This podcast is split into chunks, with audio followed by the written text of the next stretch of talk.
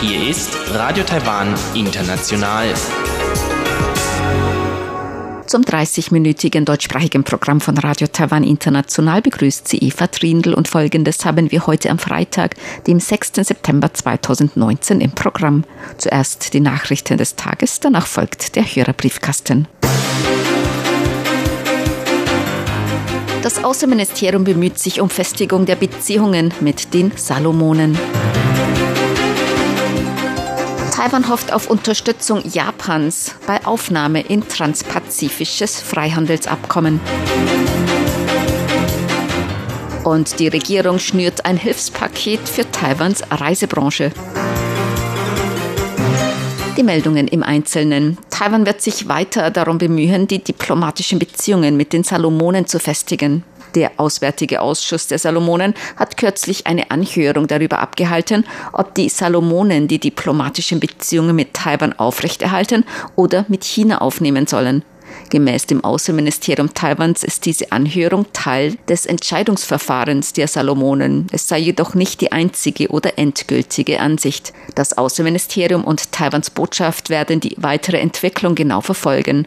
Taiwan wird allen Kreisen der Salomonen zu vermitteln versuchen, dass die Aufrechterhaltung der Beziehungen mit Taiwan den Interessen der Regierung und der Bevölkerung der Salomonen gerecht werde. Laut diplomatischen Kreisen ist die Krise bei den diplomatischen Beziehungen zwischen Taiwan und den Salomonen nicht vorüber und die Aussichten seien nicht besonders optimistisch.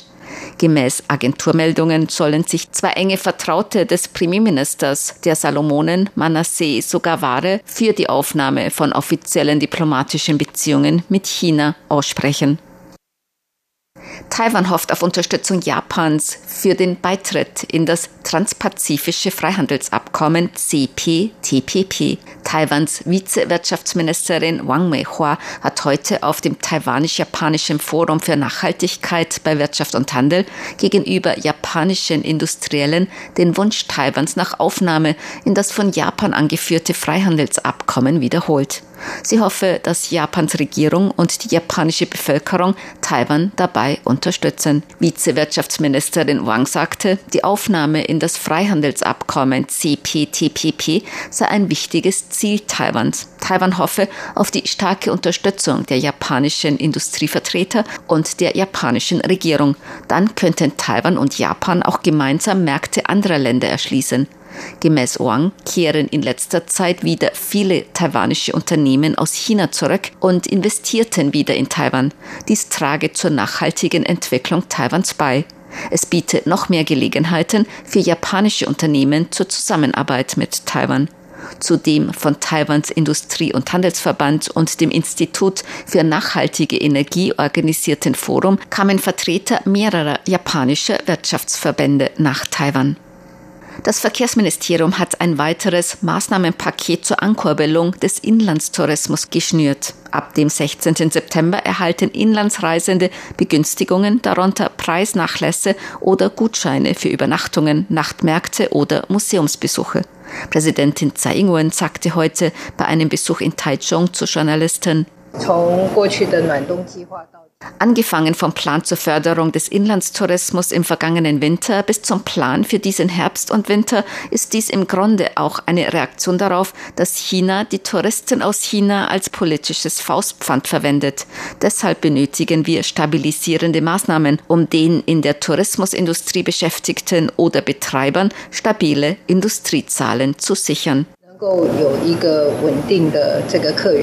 So die Präsidentin. Verkehrsminister Lin Chia-long hat außerdem heute angekündigt, dass Treibstoffzuschläge für Reisebusse ab Oktober ein Jahr lang ausgesetzt werden.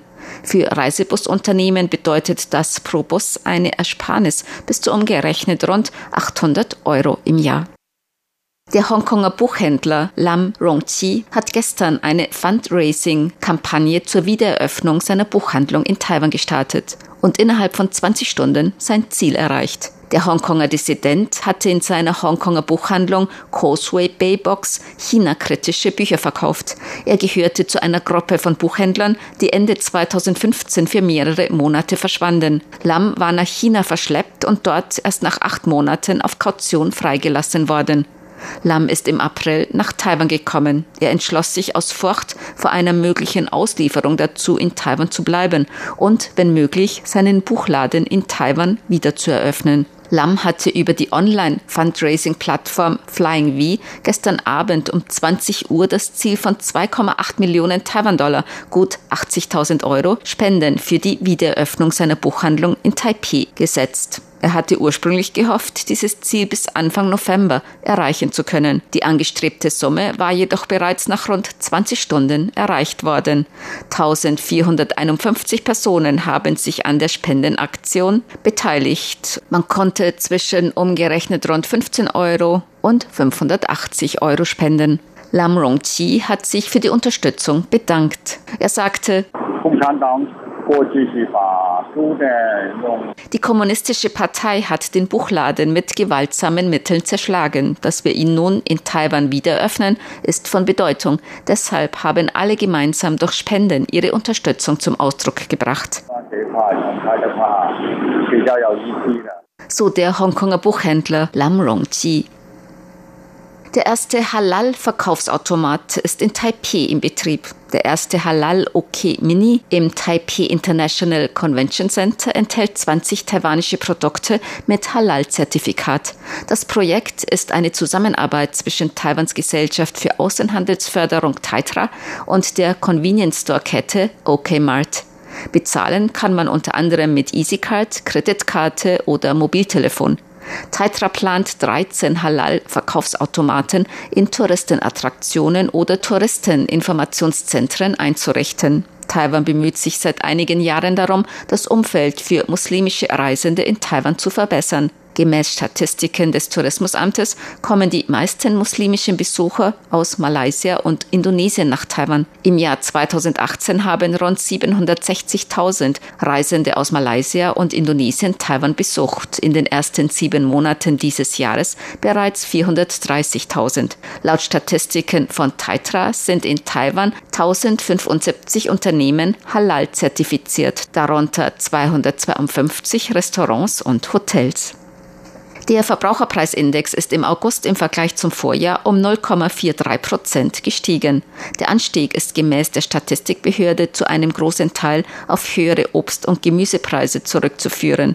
Damit ist der Verbraucherpreisindex den achten Monats in Folge gestiegen. Der als Frühindikator auch für zukünftige Entwicklung der Verbraucherpreise geltende Großhandelspreisindex fiel jedoch um 3,44 Prozent. Damit ist der Großhandelspreisindex den vierten Monat in Folge gesunken. Der Verbraucherpreisindex ohne Berücksichtigung von Obst, Gemüse und Energie stieg im August im Vergleich zum Vorjahreszeitraum um 0,39 Prozent. Gemäß der Statistikbehörde weist dies auf stabile Verbraucherpreise mit gemäßigtem Wachstum hin. Zur Börse. Die Taipei Börse hat heute höher geschlossen. Der Aktienindex TAIX stieg um 23,71 Punkte oder 0,22 Prozent auf 10.780,64 Punkte. Der Umsatz erreichte 130,18 Milliarden Taiwan-Dollar. Das sind umgerechnet 3,77 Milliarden Euro oder 4,16 Milliarden US-Dollar.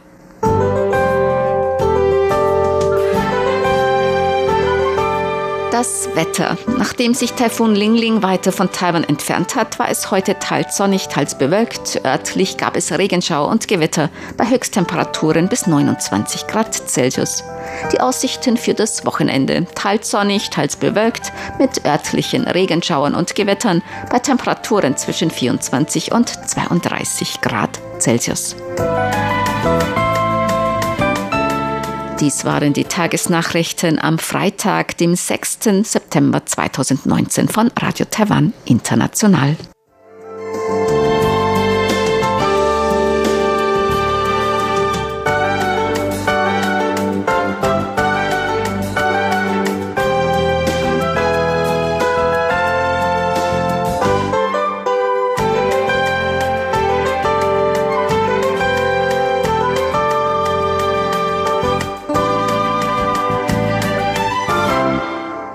Folgt der Hörerbriefkasten.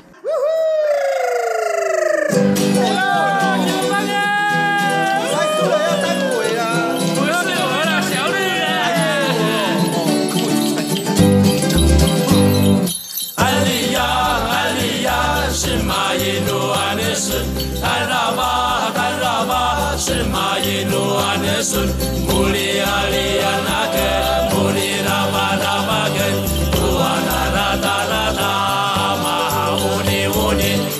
Herzlich willkommen, liebe Hörerinnen und Hörer, zum Hörerbriefkasten auf Radio Taiwan International. Heute am Freitag, dem 6. September 2019. Im Studio begrüßen Sie ganz herzlich Chobi Hui und Eva Trindl. Ja, heute wollen wir natürlich wieder auf Hörerpost eingehen, Fragen beantworten. Wir haben auch schon sehr, sehr viele Empfangsberichte über unsere Direktausstrahlungen erhalten aus Danshui und das Fazit ist eigentlich recht guter Empfang, analog, und zwar auf der 9540 Kilohertz besser als auf der 11.990 Kilohertz. Also das ist sozusagen die allgemeine Beobachtung. Natürlich wollen wir uns bei allen ganz herzlich bedanken, die uns bereits Empfangsberichte geschickt haben. Manche haben wirklich während des Hörens noch geschrieben. Also herzlichen Dank. Ja, vielen, vielen herzlichen Dank. Und man muss überlegen, das sind ja immerhin eine Entfernung von über 9000 Kilometern. Insofern sind wir eigentlich schon sehr zufrieden mit dieser Empfangsqualität. Also ja, darüber sind wir schon ganz erfreut und hoffen natürlich, dass das so weiter bleiben kann. DRM war nicht so erfolgreich, also kaum Empfang auf der 11.990 Kilohertz, das Signal so schwach, dass eigentlich ja nichts zu hören war. Also manche, die hatten schon geschrieben, habt ihr überhaupt gesendet? Ist da überhaupt ein Träger drauf? Aber es war nach unseren Technikern alles normal. Und auf der Frequenz 9540 Kilohertz, da wurde teilweise sogar gehört mit vielen Aussetzern bis ein Hörer hat geschrieben aus Novosibirsk, der hatte auf DRM zumindest am Anfang eigentlich recht guten Empfang auf der 9540 Kilohertz. Aber sie haben noch DRM-Gelegenheit am 15. September. Vielleicht ist uns ja der DRM-Gott wohlgesonnen dann und man kann vielleicht wirklich was hören, besser hören. Wer noch nicht gehört hat, noch keine Gelegenheit hatte, wir werden nochmals senden oder vielleicht hören Sie uns ja jetzt auch direkt auf der Frequenz 11.990 Kilohertz oder 9.540 Kilohertz. Also die nächsten Termine sind am 6. September, Freitag, heute, morgen 7. September, Samstag und 8. September am Sonntag analog auf der Frequenz 11.990 Kilohertz von 17 bis 18 Uhr UTC und auf der Frequenz 9.540 Kilohertz von 18 bis 19 Uhr UTC. Dann senden wir nochmals am 13. und 14. September, Freitag, Samstag ebenfalls analog wieder auf den Frequenzen 11.990 Kilohertz und 9.540 Kilohertz zu den gleichen Zeiten 17 bis 18 Uhr und 18 bis 19 Uhr. Am 15. September am Sonntag nochmal DRM, ebenfalls zu den gleichen Zeiten auf den gleichen Frequenzen und dann nochmals am 20., 21. und 22. September, das ist wieder Freitag, Samstag, Sonntag, wieder von 17 bis 18 Uhr UTC auf der Frequenz 11.990 Kilohertz und von 18 bis 19 Uhr UTC auf der Frequenz 9.540 Kilohertz. Also wir freuen uns auf weitere Empfangsberichte. Und Ihre Empfangsberichte werden wir mit einer Sonder-QS-Karte bestätigen. Wenn Sie gern diese Sonder-QS-Karte haben, dann schreiben Sie an uns. Wie gesagt, wir freuen uns auf noch mehr Beteiligung an diese Aktion. Wir haben wirklich Empfangsberichte, viele natürlich aus Deutschland, aus Österreich und auch aus anderen europäischen Ländern, aber auch aus Japan. überall aus der Welt, aus Japan, aus Russland haben wir mehrere bekommen, eigentlich recht viele auch. und ähm, aus den Philippinen, aus, auch aus dem asiatischen Raum, also überall hier hatten wir Zuschriften erhalten. Wir haben alle und geben alle gleich weiter an unsere Serviceabteilung, auch an die Technikabteilung, damit das dann weiter auch noch ausgewertet wird. Also nochmals herzlichen Dank. Dann haben wir eine E-Mail bekommen von Armin Herzkorn. Er hat auch unsere Direktausstrahlung gehört am 30. und 31. und hatte genau wie die meisten auf der Frequenz 9540 guten Empfang, auf der 11.990 deutlich schlechteren Empfang. Und er hat noch eine Frage, die wir noch nicht beantwortet haben. Und zwar, Sebastian Hambach hat neulich ein Buch über Tee vorgestellt und er fragt, ob das Buch denn zweisprachig ist, weil auf dem Cover, da ist auch ein englischer Titel und wir haben auch bei Sebastian nochmal nachgefragt und er meinte, das ist eigentlich chinesischsprachig und da sind manche Überschriften, Kapitelüberschriften oder Bildüberschriften, da ist auch ein englischer Titel dabei, aber im Großen und Ganzen ist das, ist der Inhalt auf Chinesisch. Und er möchte sich auch bei Bernd Seiser bedanken für den Kontakt mit Radio Taiwan. Und er versucht trotz enormen Termindrucks seitens seiner drei Musikschulen am nächsten Hörertreffen teilzunehmen. Und er wird, wenn er nach Taiwan kommt, auch unseren Sender besuchen. Ja, das tun Sie auf jeden Fall bitte. Wir freuen uns, wenn Sie nach Taiwan kommen. Und wir freuen uns natürlich auch, wenn Sie dann wirklich Zeit nehmen, zu unseren Hörertreffen kommen können. Armin Hertkorn hat uns auch noch weitere Fragen gestellt, was ihm auch während seiner Reisen nach Taiwan aufgefallen ist. Die werden wir auch noch später in weiteren Hörerbriefkästen dann beantworten. Klaus Irgang hat geschrieben, im Zusammenhang mit der Ankündigung der Direktausstrahlungen aus Danschwe in der Briefkastensendung am 16. August wurden der Geistermonat und die damit in Verbindung stehenden Feste, Bräuche und Rituale angesprochen. Eva Trindl hat ja bei RTI in Vertretung der deutschen Redaktion an einem Bankett teilgenommen, zu dem auch alle Geister, die guten Brüder eingeladen waren. Solche Rituale und die Einbeziehung der Verstorbenen in das Alltagsleben sind mir von Vietnam Vietnam sehr vertraut. Ich kann mich zum Beispiel daran erinnern, dass man am Grab extra zu diesem Zweck entworfenes Geld, Gold, Häuser und Autos aus Papier oder Pappe verbrennt, damit es den Verstorbenen im Jenseits an nichts mangeln soll. Ja, das kennt man in Taiwan hier auch, dass man zum Beispiel Ahnengeld verbrennt und auch teilweise also Modelle aus Papier also Häuser, Autos und so weiter. Und Klaus Ergang schreibt, im Haus bzw. der Wohnung der Familie gibt es einen Altar.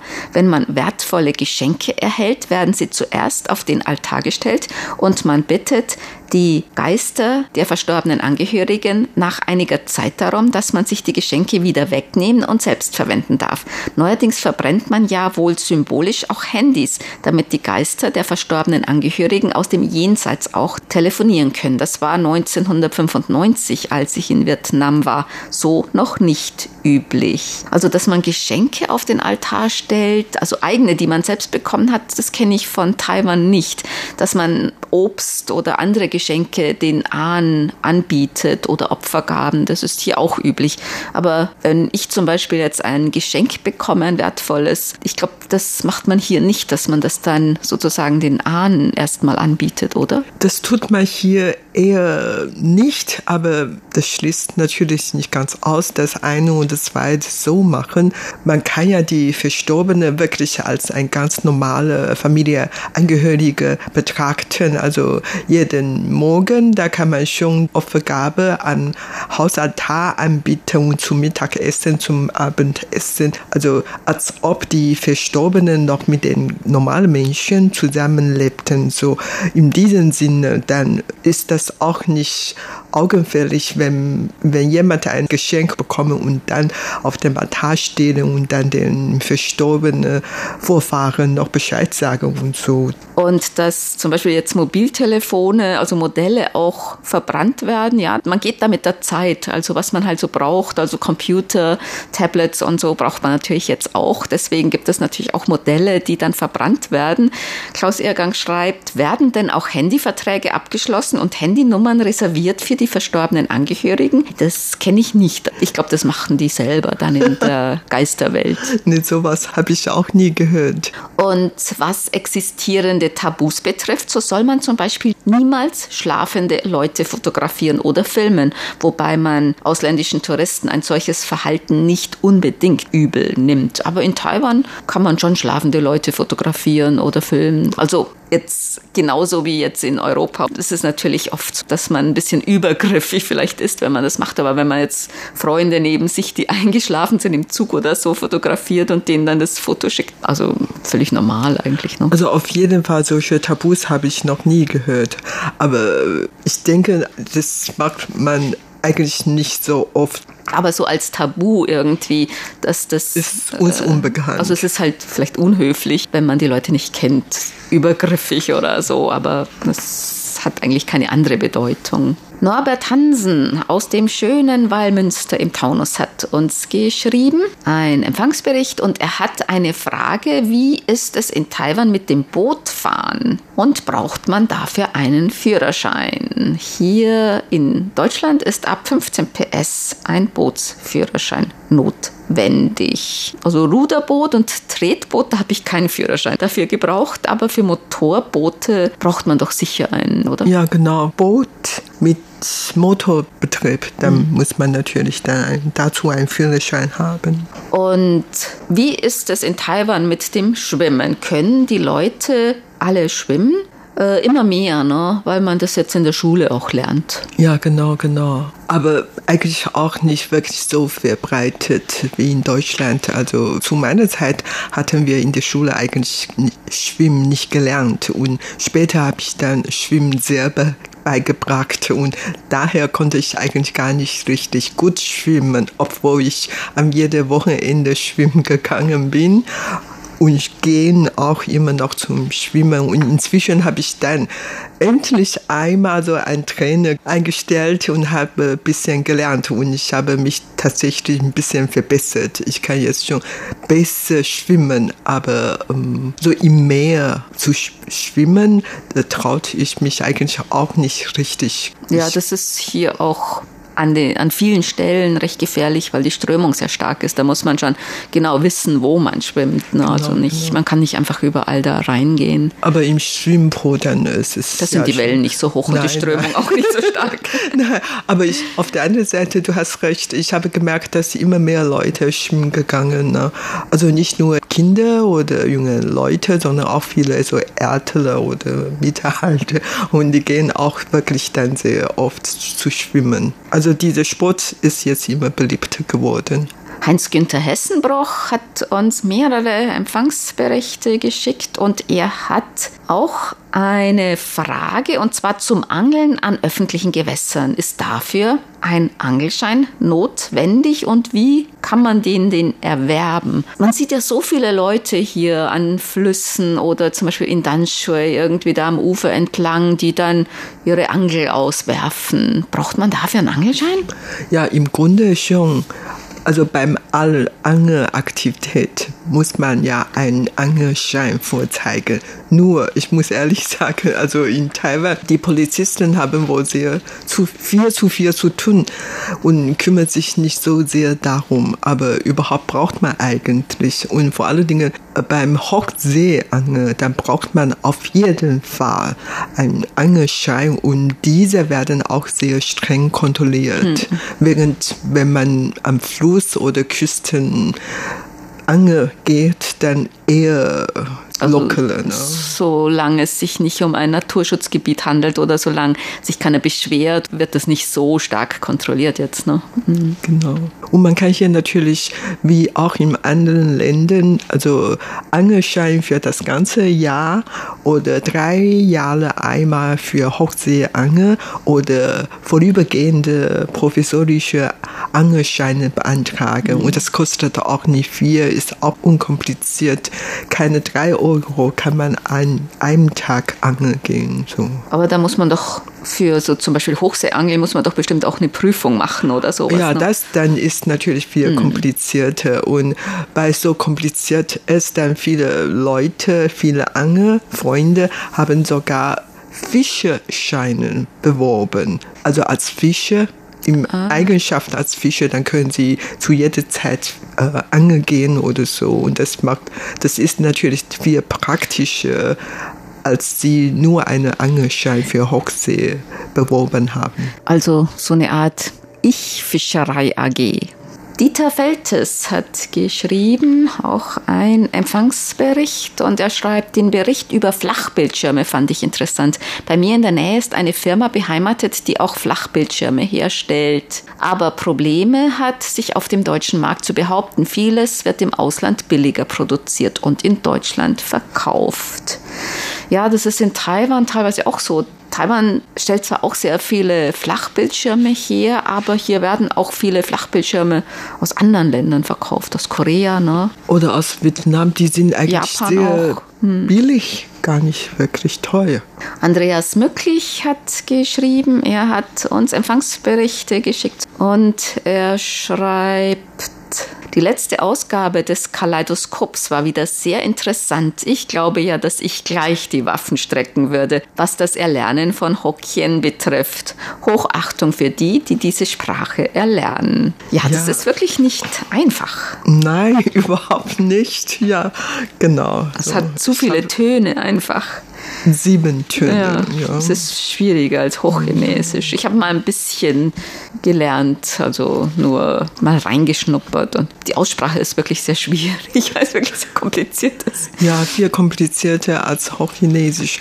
Und ich kann schon von, von klein auf Taiwanisch sprechen, weil die Nachbarkinder alle Taiwanisch gesprochen haben. Allerdings ich, ich kann auch nicht richtig behaupten, dass ich diese Sprache gut kann, weil ich habe nie richtig gelernt. Ich habe nur gesprochen mit den anderen Kindern, aber halt wirklich ähm, Du kannst dich Respekt ihm gegenüber. Unser Studiogast, der hat wirklich wahnsinnig gut gesprochen. Also du kannst dich schon verständigen, ne? aber wahrscheinlich, wenn es so tiefer geht, also über politische Themen und so, dann Nee, das auf keinen Fall. Also verstehen kann ich mehr, also hören kann ich mehr, aber sprechen tut das wirklich ein bisschen schwierig, wenn man nicht ähm, jeden Tag diese Sprache spricht. Dann haben wir noch einen Hinweis erhalten von Andreas Bündig und zwar ein Hinweis auf eine Vortragsveranstaltung anlässlich der Proteste in Hongkong, der China-Faktor und die Bürgerbewegungen in Taiwan und Hongkong am Mittwoch, dem 11. September 2019 ab 18 Uhr im Taiwan Kultursaal der Taipei-Vertretung in der Bundesrepublik Deutschland, Markgrafenstraße 35 in Berlin. Den Vortrag wird der Hongkonger Professor Loing Manto halten. Bei Interesse melden Sie sich bitte an bei der Deutsch-Chinesischen Gesellschaft e.V. Freunde Taiwans bis zum 8. September unter info at dcg-freunde-taiwans.de oder googeln Sie einfach Deutsch-Chinesische Gesellschaft e.V. Freunde Taiwans. Bernd Seiser hat einen Hinweis und zwar hat er Informationen von Radio Powerrumpel erhalten. Ich möchte euch informieren, dass wir das dreistündige Ferienradio nochmals leicht verändert wiederholen. Und zwar am Samstag, dem 14. September um 20 Uhr UTC mit 50 Kilowatt auf 5130 Kilohertz bei WBCQ Main USA, also WBCQ Main USA, schreibt Radio Powerrumpel. Dann kommen wir zu unseren Geburtstagsglückwünschen für heute. Bernd Seiser aus Ottenau hat geschrieben, er möchte gerne heute am 6. September ganz herzlich zum Geburtstag beglückwünschen. Alice Behn in Hamburg, RTI-Hörerclub Ottenau-Mitglied und Clubbetreuer des Radio Tirana Hörerclubs OM Werner Schubert in Grafing, Heiner Finkhaus in Gescher, Ryan Braun in Buenos Aires und Aleph Armagan in Ankara. Den Glückwünschen schließen wir uns an. Und das war's für heute in unserem Briefkasten. Sie hörten das deutschsprachige Programm von Radio Taiwan International am Freitag, dem 6. September 2019. Unsere E-Mail-Adresse ist deutsch.rti.org.tw. Im Internet finden Sie uns unter www.rti.org.tw, dann auf Deutsch. Über Kurzwelle senden wir täglich von 19 bis 19.30 18.30 Uhr UTC auf der Frequenz 5900 Kilohertz. Vielen Dank fürs Zuhören. Am Mikrofon waren Eva Trindl und Chobi Hui. Itarusa de los Padrimaun, Pitualo, Shiva Puro.